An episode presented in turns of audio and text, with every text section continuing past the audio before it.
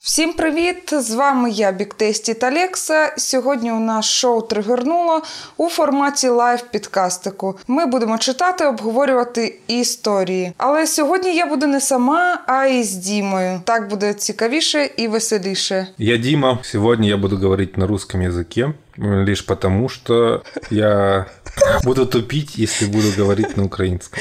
Но иногда я буду переходить, возможно, и на украинский, а иногда на русский. Коротше, не судіть строго. Діма розмовляє російською не тому, що він там щось. Нічого, я можу, можу вільно розмовляти, але не настільки, щоб так розмовляти на підкасті. Бо я буду, от як зараз, як тільки що, буду тупити, не знаючи, яке слово там перевести в голові, там буде взагалі якась діч. Поэтому я буду говорити на русском языке, щоб було більш понятніше.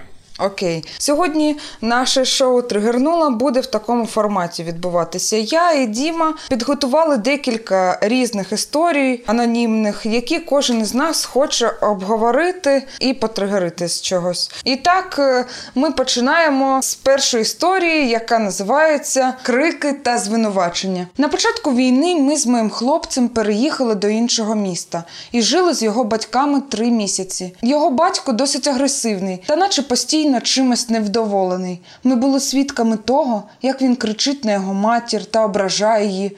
Вона наче й звикла до такого. На фоні цього, як мені здається, мій хлопець почав поводити себе так само по відношенню й до мене. Будь-яка дрібничка від поставленої не в тому місці чашки до не так заправленої постільної білизни розлючувала його, і він кричав та звинувачував мене у тому, що я його не поважаю, не слухаю і щось роблю навмисне, щоб йому було погано, а мені добре. Він сильний фізично та має грубий голос, тому всі ці епізоди досить сильно мене лякали, і я багато плакала. Звичайно, я просила його не кричати і казала, що для мене це не ок, але він себе не контролював. Про обіцянки так не робити швидко забував. Я була у постійній напрузі і страху, я не відчувала, що можу довіряти йому. Поступово мені приходила думка, що все це серйозне і що це психологічне насильство. На мене зливали агресію, і плюс до цього говорили, що я відповідальна за це, за його реакцію. Поспілкувавшись з психологом, я вирішила завершити ці відносини.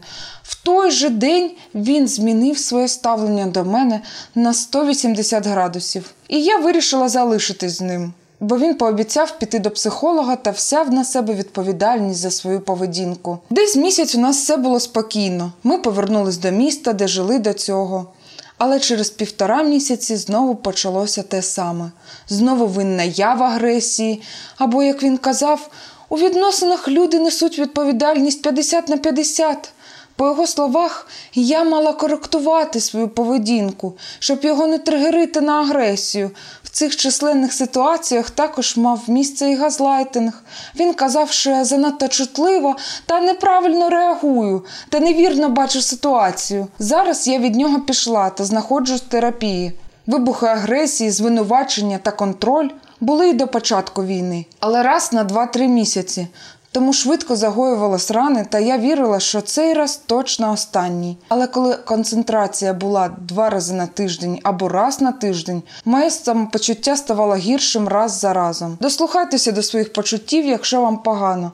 Це не просто так. Ну, ось така ось історія перша. Як вона тобі взагалі? Ну. Вона у нас е, в тематиці війни, в реаліях війни відбувається. Ну, Тут она говорит, что это еще было до войны, просто реже. Но мне кажется, у человека проблемы с контролем, гнева, он, скорее всего, много сдерживает в себе, а на ней именно срывается, получается. Может быть, как раз из каких-то проблем. Ну, я так понял, он решил не решать эту проблему в итоге, и вот они расстались из-за этого. Зависит все от того, конструктивный это был гнев или нет, во-первых, на что он злился, если каким-то мелочам, ну, типа, ну... Ну, вона ж і пише, ну, просто- що почалося все там, типу, чашку не там поставила, і на неї оруть за ну, це. значит, просто по А- факту, значит, ну, он, значит, наверное, не хотел. Вот, давай я сейчас попытаюсь поставить себя на место чувака и на место этой чувихи. Вот если я ставлю на место себя чувака, вот этой истории, типа, скорее всего, я вот, ну, уже, конечно, додумываю, но, наверное, какие-то у него проблемы должны быть.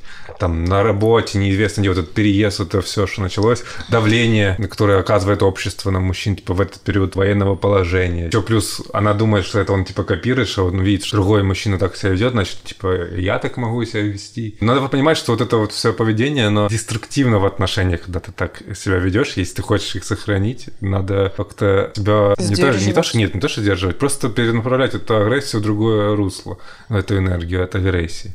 Ну, потому что, ну, если ты будешь сдерживать, ну ладно, ты сдержишь еще месяц, два месяца, потому что она все равно вырвется. Так он же по факту, я думаю, скорее всего, он сдерживает агрессию где-то там, а дома ее выплескивает, типа на ага. просто типа проявляется агрессия, то, что его накопилось на вот эту жену. Слава богу, он ее пока ее не бьет и не будет, походу, бить, потому что они уже расстались. Угу. Я считаю, что в принципе девушка дала ему шанс исправиться, типа перестать это делать, но ей страшно за свою жизнь, поэтому она рассталась. Она сделала правильно. Тут этому чуваку надо сделать только какие-то выводы. В этой истории так необычно.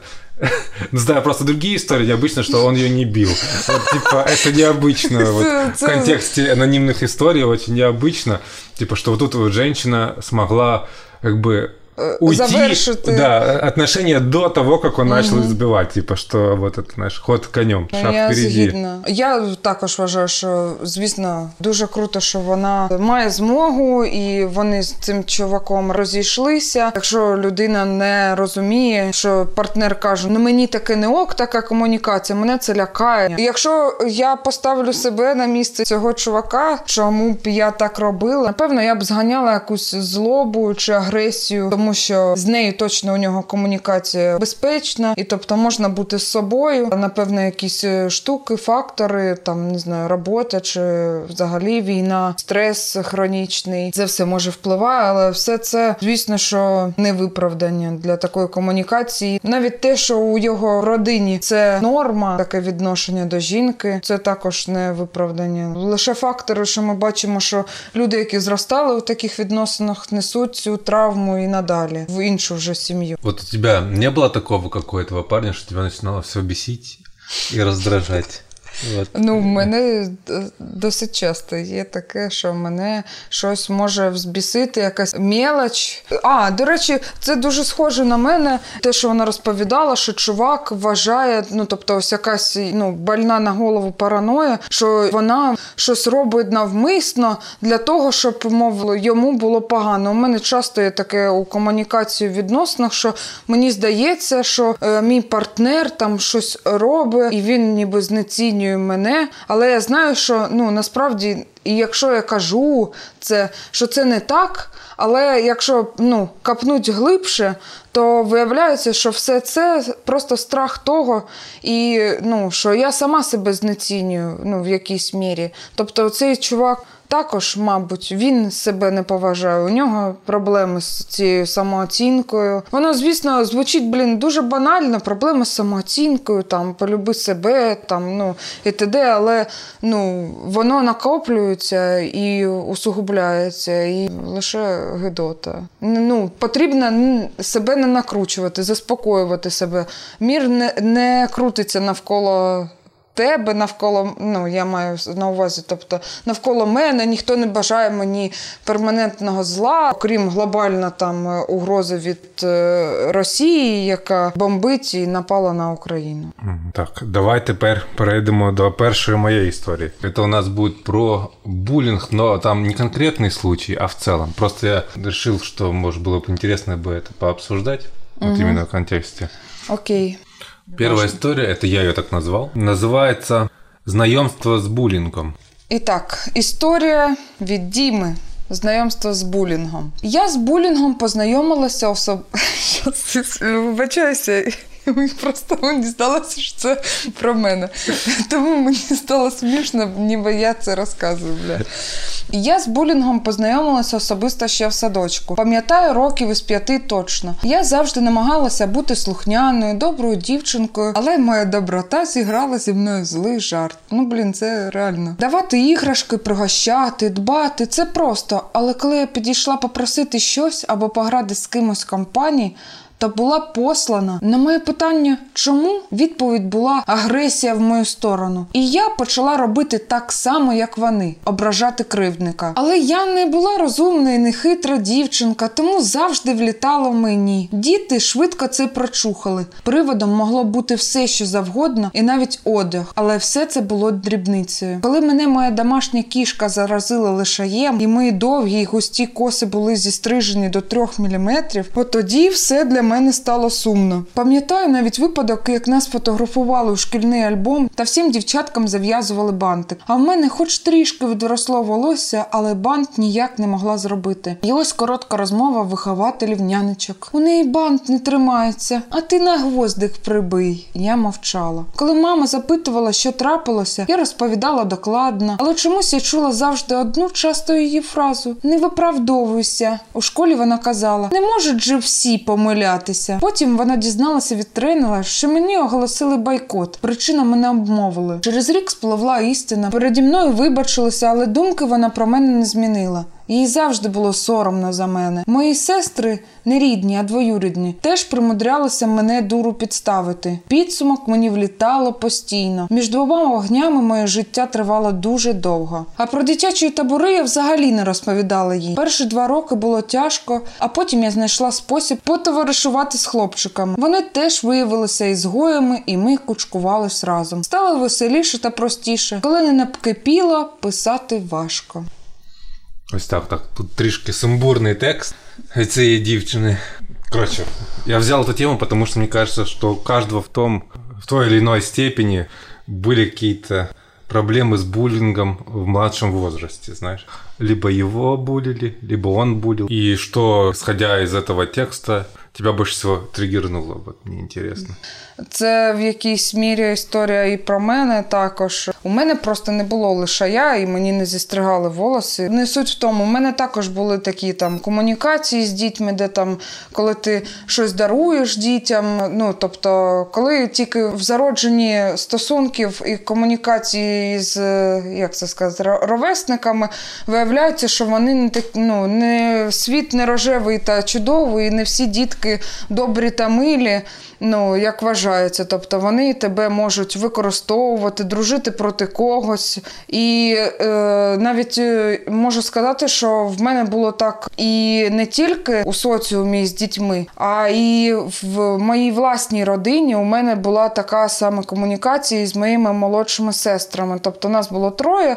І через те, що я була найстаршою, у нас там був е, різниця 4-5 років, якщо я не помиляюсь, вони весь час дружили проти мене. Або якщо ну там одна наймолодша сестра намагалася дружити проти іншої, то в мене була ось ця така травма, і я казала: ні, ну давайте дружити, ну там жити дружно, давай будемо з нею дружити. І потім вона переметновувалась, тому що їй було невигідна така стратегія. Вона не могла що так шантажувати там людину або ну вчиняти насилля. І знову, тобто я опинялася тою людиною, ну з якою типу не дружили. Але що можна сказати, що ну у той час, коли ми були дітьми, взагалі не було такого поняття, як булінг. Ну тобто була якась штука, що мов.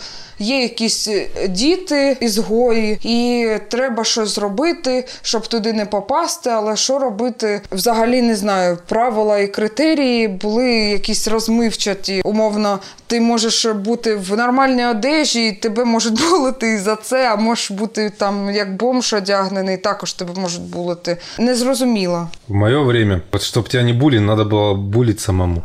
Вот, типа, вот Другого типа прям вообще нету варианта. Типа либо так, либо вот. Хотя, что подразумевать, тут у него был прям конкретный буллинг. А если так брать просто какие-то шутки в школі і так далі, то типу, наверное, були не у кожного. Ну я можу сказати, що я ж виховувалася у християнській родині, і концепція того, що треба ну, на агресію відповідати агресію, на булінг відповідати булінгом, взагалі мене так не виховували. Тобто мене виховували оцією цитатою Ісуса Христа: Якщо тебе ударили по лівій щеке, подстав правую, там, типа, прости, Господи Боже, ибо они не не ведають, що творять. Просто ти маєш молитися, бути типу мудріше. Вони все колись зрозуміють, і грешникам да воздасться їм по заслугам. Ось в такій концепції зростала.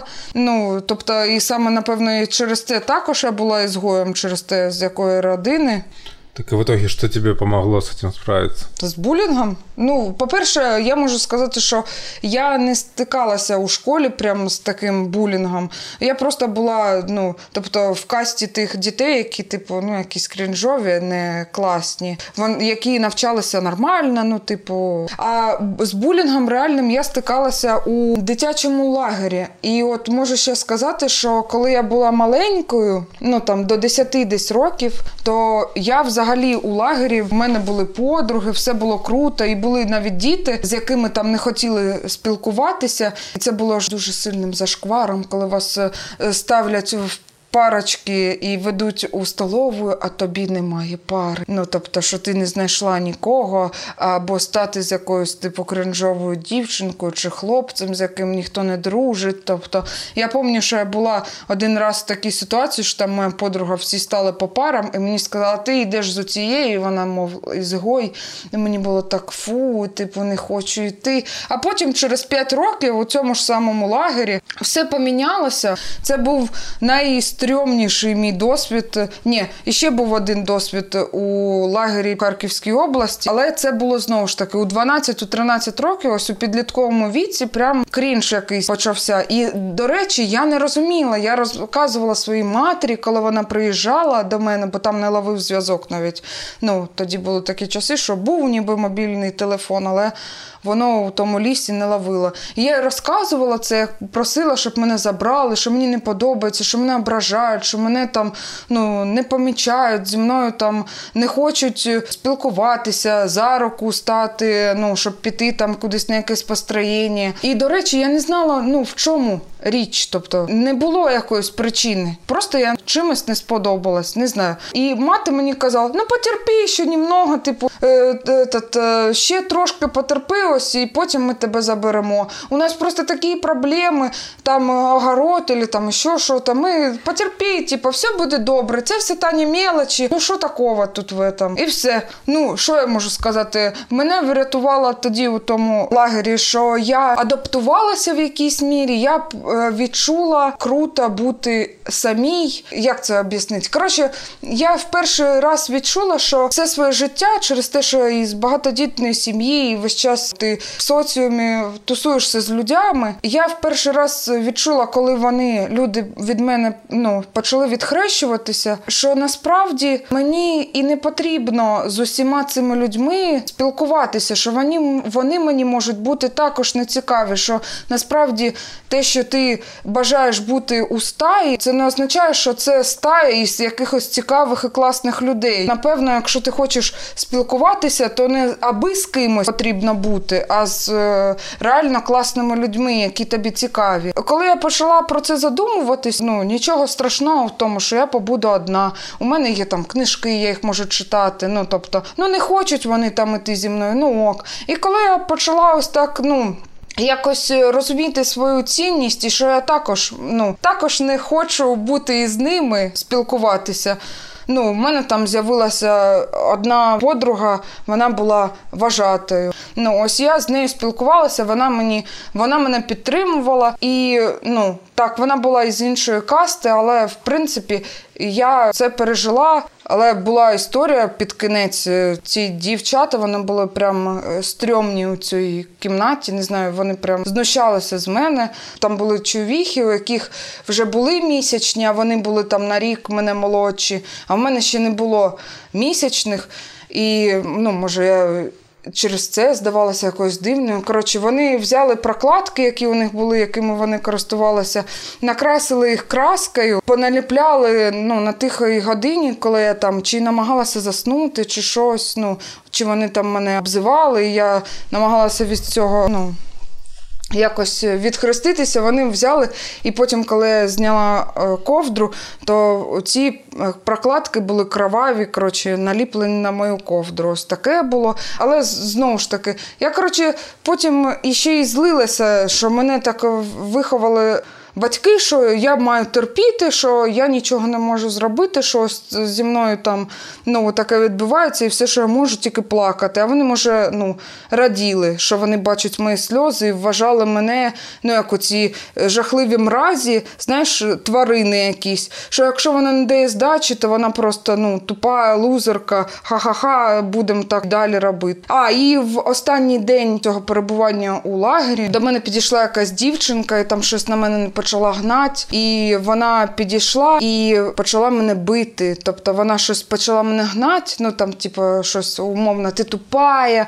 Я говорю, я ну, я не тупая, я вирішила щось сказати. Я не тупа. «Ну, що, ти як со мною розговариваєш? Ти слышу, така мені дихає отак в попок, і вона підходить так, ну прямо, щоб це напруження було, підходить прямо нос к носам, така, ти що? Ти забила, з ким розговариваєш, я тебе зараз проучу. І вона мене, коротше, вдарила, у неї була розчіска, вона розчісувала своє волосся. Вона мене вдарила, я не витримала, як потягнула її за волосся, що вона почала кричати, а я почала плакати і вбігла, і думала, що це найбільша жахливіша трагедія. Відчувала себе ще винною довго весь вечір, що я, мол, відповіла на агресію. Ну, агресію, що я ну, я себе дуже стримувала. Тобто, в мене були в голові дуже змішані емоції. Я себе і корила за це, і в той же час мені хотілося і вирвати клок волос, і в той же час я ну, все завершила там, втекла, вони нічого вже не робили. А, і ще я можу сказати дуже великий спіч, що я намагалася соціалізуватися і намагалася ну, сподобатися цим дівчатам у тому лагері. Тобто я не розуміла, в чому проблема, чому вони до мене прискіпуються. Ну, І вони самі не казали. І там була така штука, що вони ну, пірсинг робили. І я підійшла, і щоб соціалізуватися, там сказала про калії, і і мені сережки в вуха. Ну, Модно було, щоб у мене були вже по одній дірці, і щоб було іще. І мені човіха пробила голкою этот, одну е, дирку. І я, щоб показати, ну, яка класна, там вже всі до того дівчата вони там орали, там щось, ой, я не можу терпіти. Ну, типу, в такому духі. Я взагалі ну, не нила, не не показувала, що мені боляче. Така, ну, норм. Типу, мені чубіха якоюсь голкою пробила дирку в вусі е, і там вставила якусь е, сережку. І, до речі, ну, тобто я ж це не узгоджувала з матір'ю. І коли мати моя дізналася про це, то вона сказала: ну, мол, витягни цю сережку, бо в тебе загнаїться. Ми тобі купимо іншу і проколимо. Ну, коротше, оці два проколи це мені мати зробила вдома. Тобто, ось і тато ще казав, о, як красиво, типу, а чого ти не пробила симетрично? Він казав. Я говорю, ну так ніхто не робить, це не модно. Ну, коротше, це історія про те, що якщо ви думаєте, що ну, ви щось зробите для цих людей і ви соціалізуєтесь, тобто я пробила оцю штуку, вона мені її пробила, мов, типу, я така, як вони, але вони все одно не будуть вважати, що ти така, як вони. Якщо ти хочеш сподобатись людям, а ти їм не подобаєшся, ти їм ну, в будь-якому разі не сподобаєшся подобаєшся. Ну, на жаль. Просто це не твої люди. Тобто треба шукати свій соціум, ну, друзів, приятелів в іншому місці. А взагалі з такого місця краще ну, валити, щоб тебе батьки ну, напевно забирали. Я розумію, що це також ну, Мол, не дуже ок варіант, що тебе там з, з усякого там травматичної складної ситуації будуть забирати. Як ти будеш вирішувати типу проблеми і у дорослому віці? Але блін, ну дитині дуже стрьомно і важко. Кажу, що з дитячими травмами буде складніше вирішувати у дорослому віці проблеми, тому краще вже якщо це все ну не не, не прекращається, тоді лучше. Ну і взагалі, вибач, я переб'ю, як казала мені та, психотерапевтка. Ну, вона казала: ти Таня, ти сильна. А є люди, яких е, навіть якась дрібничка ну, може зламати. Ну, Це не тому, що ну, там, вони слабкі, але психіка має різну гнучкість у різних людей. Тобто приділи цей порог того, що для тебе зашквар, він може бути у кожної людини дуже різний. Якусь людину може не зламати ну, якісь жахливі, прям ну, страшні події. І вона отряхнеться через час якийсь і піде далі. А якась може, ну як от там когось булили в школі, а потім він взяв рушницю всіх перестріляв і вбив у себе. Підемо далі. Дуже Перед... багато я наговорила. Ми нічого там, що, що буде дуже очень длинно можешь... Выбач. Это, это, это ничего, это Та все... мені стидно, що я е, так кринжанула Ну, тебе. говоришь, зато я специально подбирал темы, там, по идее, может, еще там тебя что-то триггернуть. Ты же сошел, триггернула. Ну, то, что тебя триггерит. Окей. Історія номер два від Тані. Називається вона Помилки молодості. Жила я із хлопцем 12 років тому. Йому було близько 20. Одразу не зрозуміла, що він алкоголік.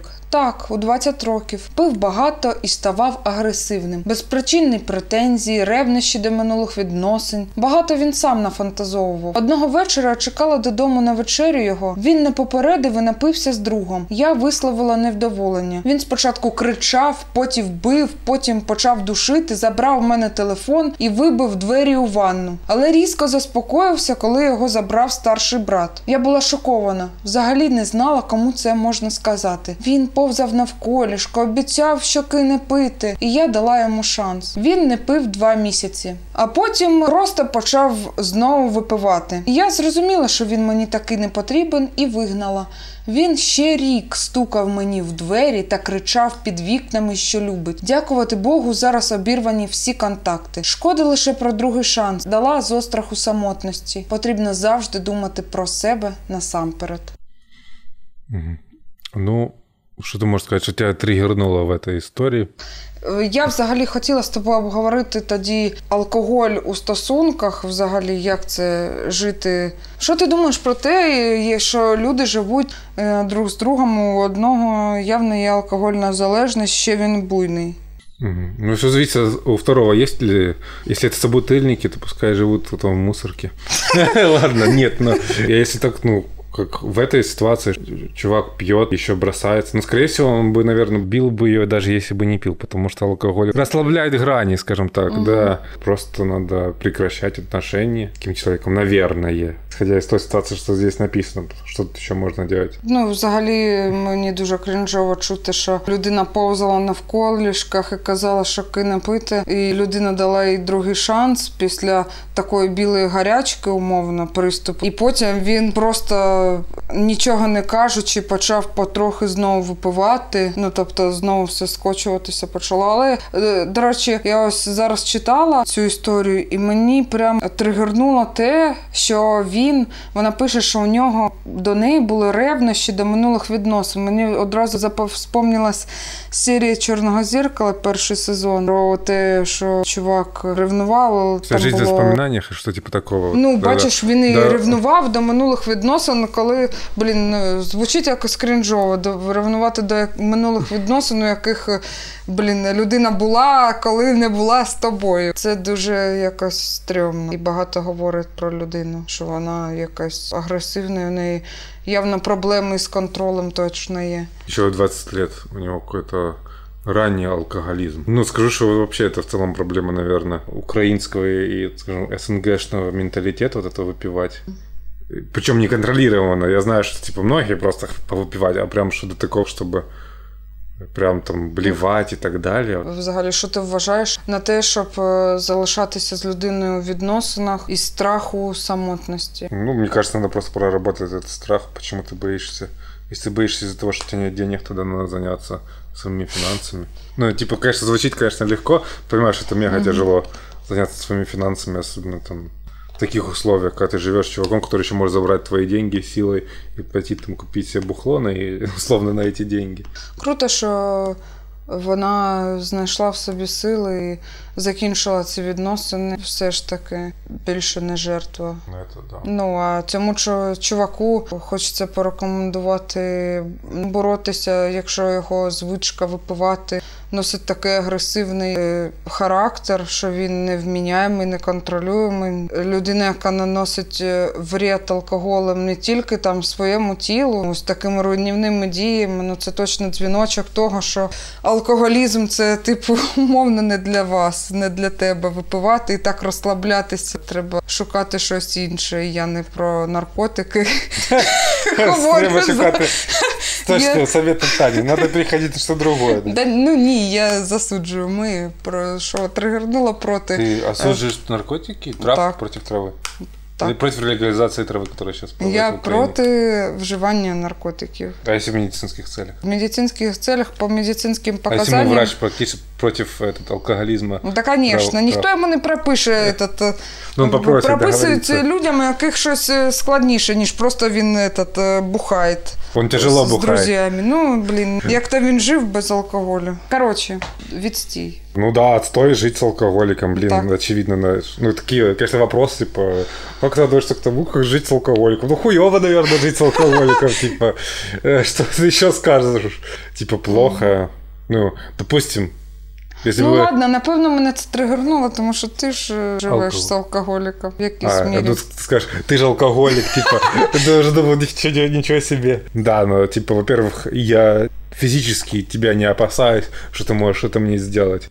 Во-вторых, Ну я не буйна. Ну да, типа, ну, мне, конечно, немного пугает, типа, что это может привести к проблемам со здоровьем, но это же твоя, э, типа, жизнь, твое здоровье, что я могу сделать? Я тебе, конечно, советую не пить много, но, Но могу мы- тебя привязать к дивану, чтобы, типа, и отбирать тебя постоянно, но ты же будешь тайно просто покупать. Ну, только надеяться на твое благоразумие, скажем так.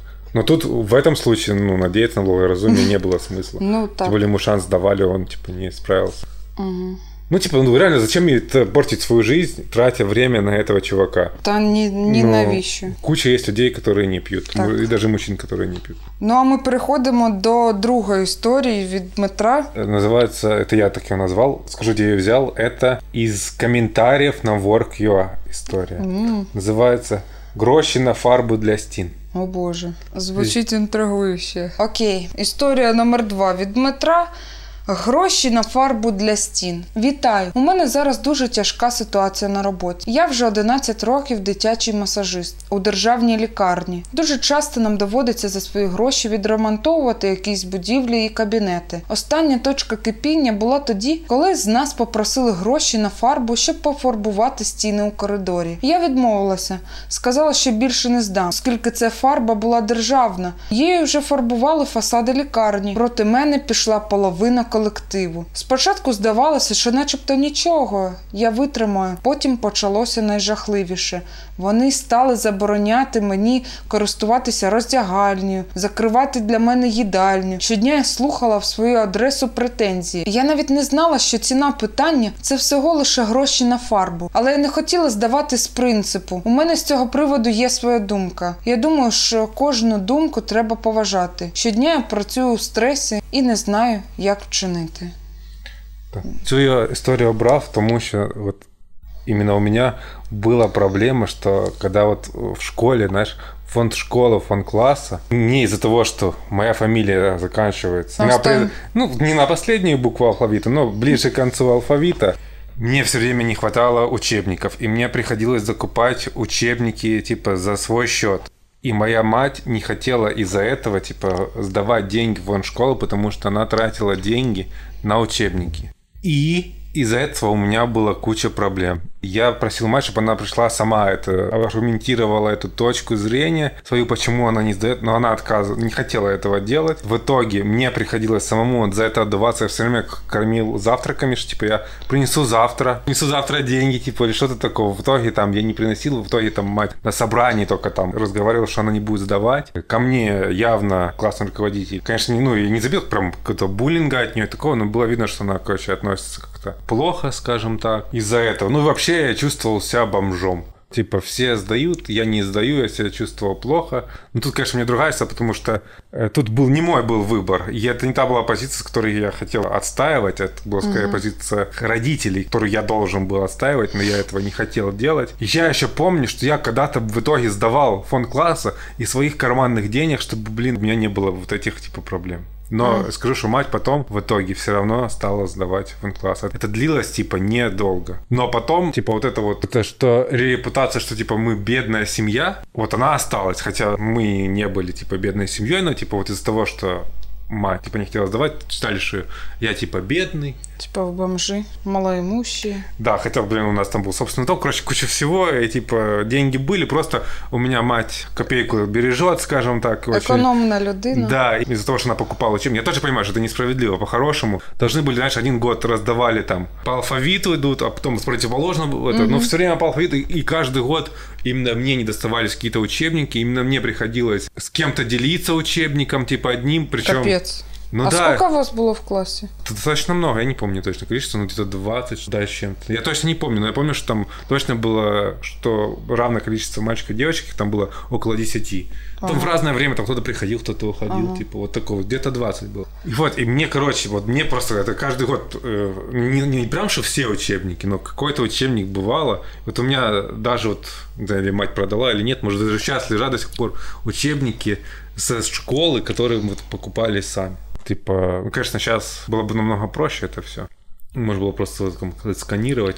А, только- а потом, кстати, в старших классах, когда уже я уже сам, уже принтер появился, распечатывал. Да, это вот поэтому я то есть рассказал, что меня это триггернуло, что коллектив по, ну, по, вообще, они ополчились по факту за то, что она выставила свою правильную позицию. Ну, взагалі, це крінж. Ти працюєш на роботі. На роботі люди працюють для того, щоб заробляти гроші. В державній лікарні явно вона не заробляє там якісь мільярди гривень і ще повинна платити за всяку фарбу. А потом бы люди будут приходить, типа, о, что, что у вас даже внутри не покрашено, никакой ремонт не сделан, типа, ну, деньги в- А выделя- деньги відмиваються, Да, чи як там типа- крадуться з бюджету, а якийсь працівник має зі своєї е, ставки там минимальные платити этот, і робити ремонт. Ну, что делать этой женщине, ну, Ну, я думаю, що вона пішла з того колективу. Потрібно звільнятися, якщо так. да, ну, но это же не со школы незручно. уйти, не там, ну, типа, не с лагеря уехать. Так, але Это- это робота ж- це ну не те, що рабство, розумієш, ми всі вільні люди. І чого ти смієшся? Ну, сейчас, знаешь, типа... Ну, в якійсь сфері, але я кажу тобі про роботу саме. Це не те, що ти там маєш працювати на панщині. Якщо тобі не подобаються ті умови, ну і взагалі ця штука в колективі, ну і вони по факту е, просто вирішили. Ось це приклад булінгу у дорослому віці, з яким стик- стикається жінка. Просто ні, з- ні за що, за те, що вона там, типу, пішла проти стаї, умовно, проти того, що всі так роблять, щоб бути як всі, ну, здавати це, не мати проблем, ось вона. Но Ну, я скажу, что я такой вот человек, что мне было бы проще сдать эти деньги и просто, блядь, жить комфортно. Она, конечно, молодец, но я точно не как она, потому что я не хочу еще тратить свои силы и энергию на разборки на работе. Мне кажется, знаешь, достаточно, что тратишь просто на работу без этого. А если бы мне так, правда, вот это была проблема, что мне давали раздеваться, ну да, я бы просто бы типа, ушел и пришел бы в другое учреждение, где там бы начал бы все с нового листа, и, может быть, там, если бы эта история повторилась, я бы Здавал. да, да, сдал бы, да. Вот так бы я, наверное, сделал. Но это я, потому что у меня такая философия. А тебе тригернула ця історія взагалі? Ну, в якійсь мірі так. Якщо казати, що до школи, то моя мати завжди здавала всі гроші у всякі фонди т.д. І я можу сказати їй благодарна за це. Я не відчувала себе там. Вона, моя мати, боялася навпаки, щоб про нас подумають, що ми бомжі. І коли мій батько не хотів давати їй гроші, ну на всякі там збори, це ж все. Вона казала: блін, а що люди подумають, давай ну здамо і все. Сказала, треба здати, е, здаємо ці гроші. От так от. Воно не подобалося, але що робити? Але ну супер великих грошей, як ото, коли там знаєш, люди. Я знаю, що в много денег вкладають на останніх класах, коли там, типу, якісь випускний, там якийсь подарок директору, ну щось роблять. Ну, у нас така була штука, але таке я не застала, я пішла з 9 класу. Все. А так е, мої батьки все здавали, і в принципі. Я і на роботі, якщо мені казала там здай на якийсь там подарок якомусь там чоловіку, ми збираємо, то я здавала, навіть якщо я з ним не дружу і все в такому духі. Але я розумію, що ситуація це гірше, ніж якийсь подарунок комусь, тому що це, блін, просто віддування простих людей, простих робітників за. За те, що в бюджеті вкрадені кимось цим гроші. Ну що треба, щоб працівники докупали типу цю фарбу. Це була перша частина подкасту Тригернула. Друзі, під цим відео є анонімна Google форма, де ви можете написати свої тригерящі історії, а ми разом їх обговоримо. Посилання під відео. Давайте спробуємо поінтерактивнічати. Обов'язково напишіть, як вам новий формат, які історії вас тригернули і чому. Підписуйтеся на канал, ставте лайк під цим відео, напишіть коментар для того, щоб україномовний контент на просторах Ютубу поширювався і його бачило якнайбільше людей. А якщо ви хочете підтримати цей канал і вашу скромну блогерку, ще якось можна закинути на Монобанку або підписатися на Баймі. Посилання під відео. Дуже дякую вам за те, що провели цей час разом з нами. До зустрічі в наступному відео. До побачення!